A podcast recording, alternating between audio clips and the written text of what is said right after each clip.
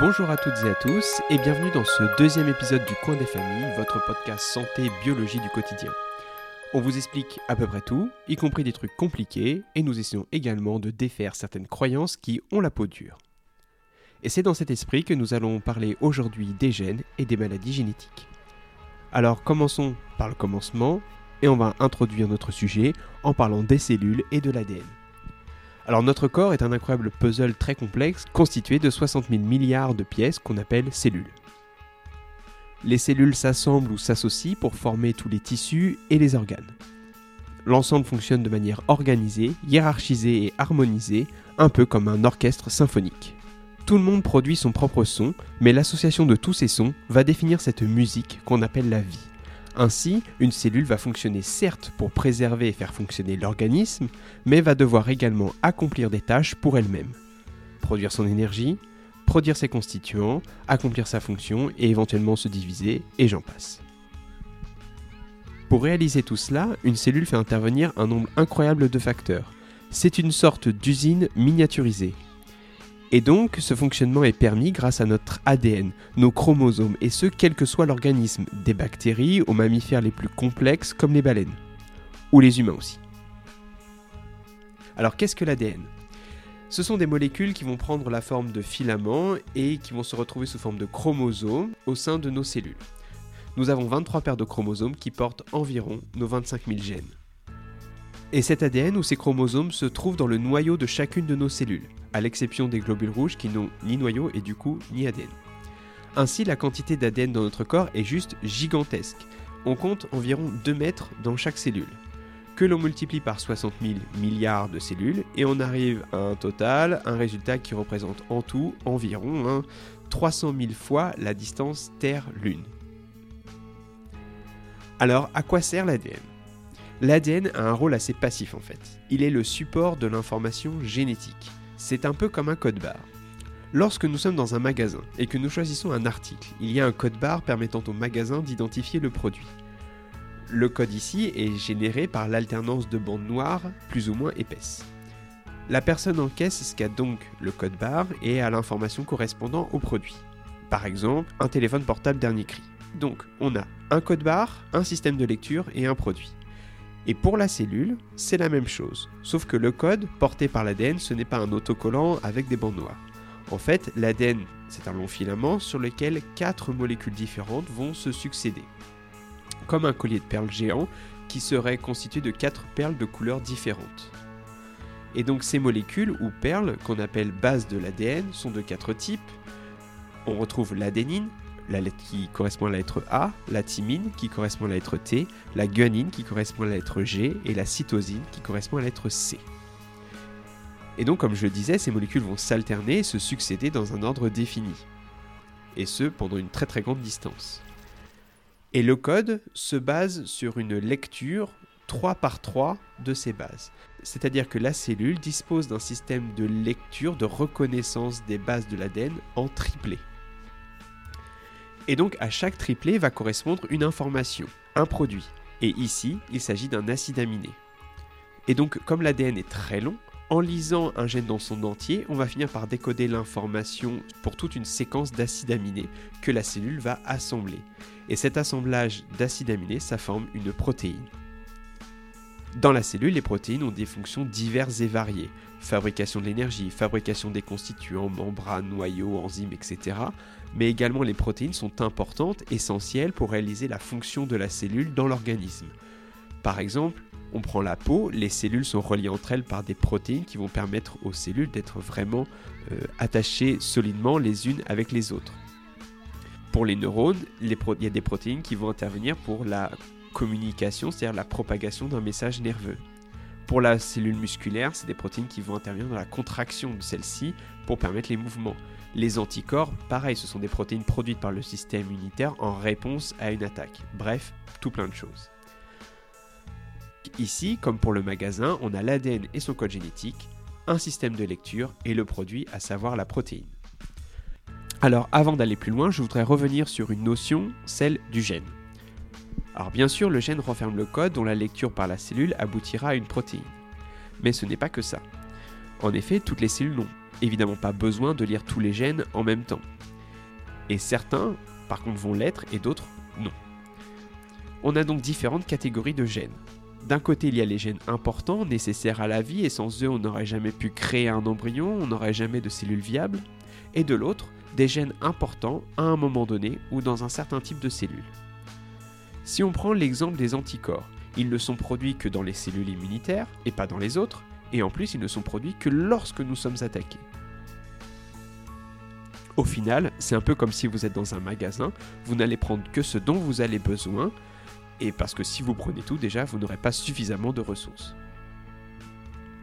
Et donc, pour être un petit peu plus précis, sur les gènes, avant la partie où on va retrouver le code génétique, se trouve une partie en amont qui s'appelle le promoteur.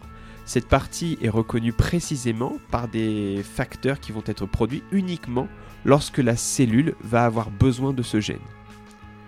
Le but étant toujours de retrouver l'harmonie, l'équilibre et répondre aux besoins de la cellule. Alors maintenant, que se passe-t-il quand il y a un problème dans l'information génétique? Et on va rêver tout doucement aux maladies génétiques. Alors pour bien comprendre, reprenons notre exemple du magasin, de ses téléphones et de ses codes barres. Lorsque vous êtes au magasin, vous arrivez à trouver votre article et au moment de payer, il y a un problème car la lecture est impossible ou ça n'aboutit pas au bon produit. Tout ça parce que justement, et eh bien, sur le code barre, il y a une barre qui a été légèrement modifiée. Et du coup, au lieu de vous retrouver avec votre smartphone dernier cri, vous vous retrouvez avec un téléphone à cadran, bref, c'est embêtant. Pour la cellule, il peut arriver la même chose, mais les conséquences peuvent être bien plus graves qu'une simple déception liée à un problème de téléphone. En effet, si une base de l'ADN vient à changer, cela change donc le code et peut donc modifier la protéine à des degrés divers. En fait, je vais distinguer deux cas. Dans le premier cas, le changement n'est pas grave, d'ailleurs le changement c'est ce qu'on appelle une mutation de l'ADN, donc c'est-à-dire que le changement, on pourrait aboutir au même acide aminé ou alors à un acide aminé de même nature, et donc la protéine sera quand même produite et sera finalement fonctionnelle. Dans le second cas, la mutation est beaucoup plus problématique, car l'acide aminé inséré est bien différent, et donc ça modifie gravement la protéine, ou alors aucun acide aminé n'est inséré, la production s'arrête et la protéine sera absente. Aussi, lorsque les protéines sont trop modifiées, déjà elles ne sont pas ou peu fonctionnelles, et en plus elles peuvent prendre une forme bien étrange. C'est ce qui arrive dans la sclérose latérale amyotrophique ou maladie de Charcot. La conformation de la protéine mutée fait qu'elle s'agrège dans la cellule, c'est-à-dire qu'elle s'associe entre elles pour former des paquets de protéines, et ces paquets de protéines sont mortels pour le neurone, et c'est là que commence la maladie. Quoi qu'il en soit, quel que soit le cas de modification grave, comme je viens de le dire, et eh bien souvent ça aboutit à ce qu'on appelle les maladies génétiques. Alors 80% des maladies génétiques sont heureusement rares et sont donc répertoriées parmi les maladies rares justement. Ces maladies sont classées comme telles parce que tout simplement elles affectent moins d'une personne sur 2000. Et on dénombre environ 6000 maladies génétiques dans le monde. Donc même si les maladies génétiques sont rares, l'ensemble des maladies génétiques n'en sont pas rares finalement. Et leurs causes sont aussi diverses que les symptômes qui en découlent. Alors il n'y a pas de classement de ces maladies, mais je me suis essayé à classer un peu les choses et tenter d'apporter un éclairage sur ces maladies.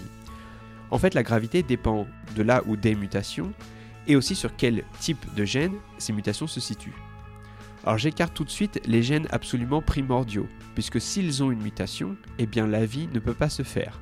Si une cellule fécondée contient ce genre d'anomalie génétique, l'embryon ne se développera pas. Et c'est malheureusement une des raisons majeures des fausses couches.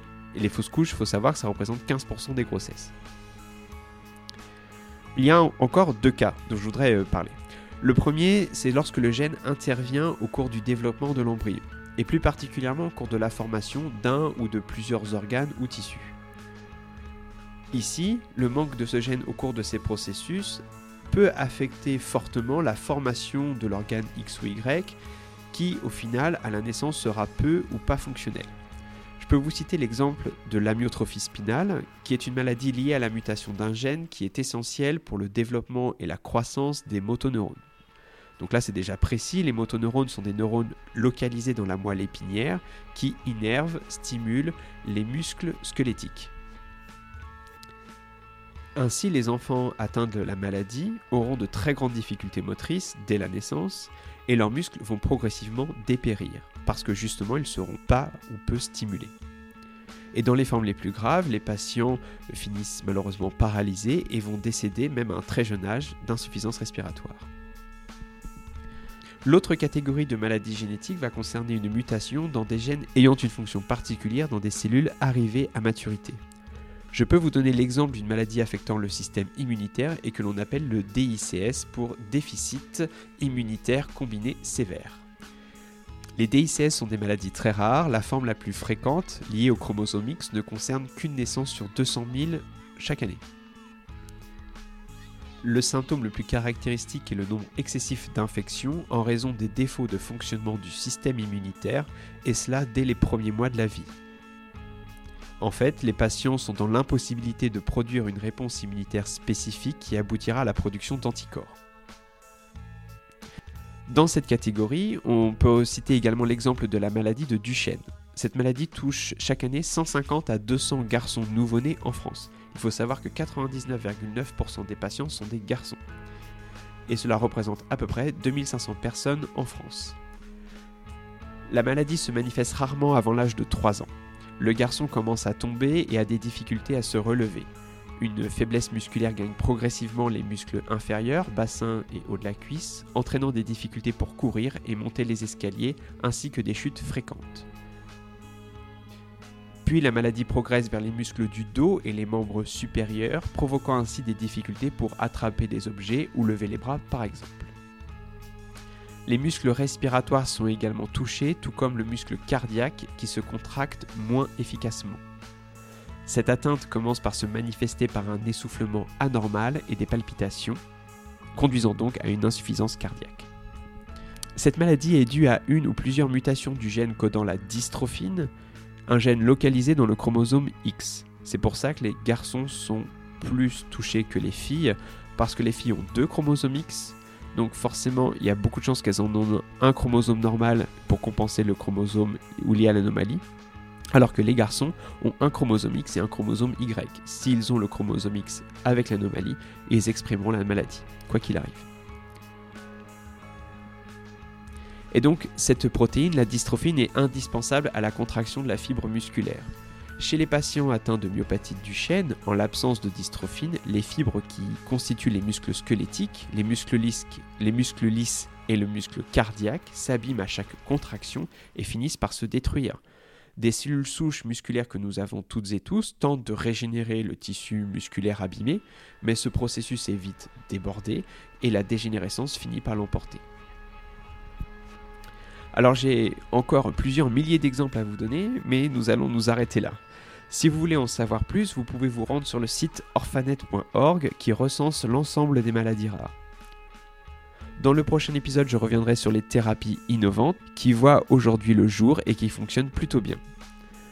Nous reviendrons notamment sur la myotrophie spinale, le DICS et la myopathie du chêne. Du coup, retenez bien ce que j'ai pu, euh, retenez bien ce que je vous ai raconté précédemment. Pour celles et ceux qui sont intéressés, je vous rappelle que le Téléthon continue, c'est pour ça que ce sujet est abordé ce mois-ci. Cette année, ce bel événement a déjà récolté 74 569 212 euros. Cette somme sert à la fois euh, de financement pour de nombreux projets de recherche et aussi pour venir en aide aux patients, diagnostics, soins, accompagnement, etc. Je vous remercie d'avoir suivi cet épisode et si vous l'avez aimé, voire adoré, merci de nous mettre des cœurs, des pouces en l'air, des, surtout des 5 étoiles, cela nous aide énormément. D'ici le prochain épisode, portez-vous bien et merci de votre écoute.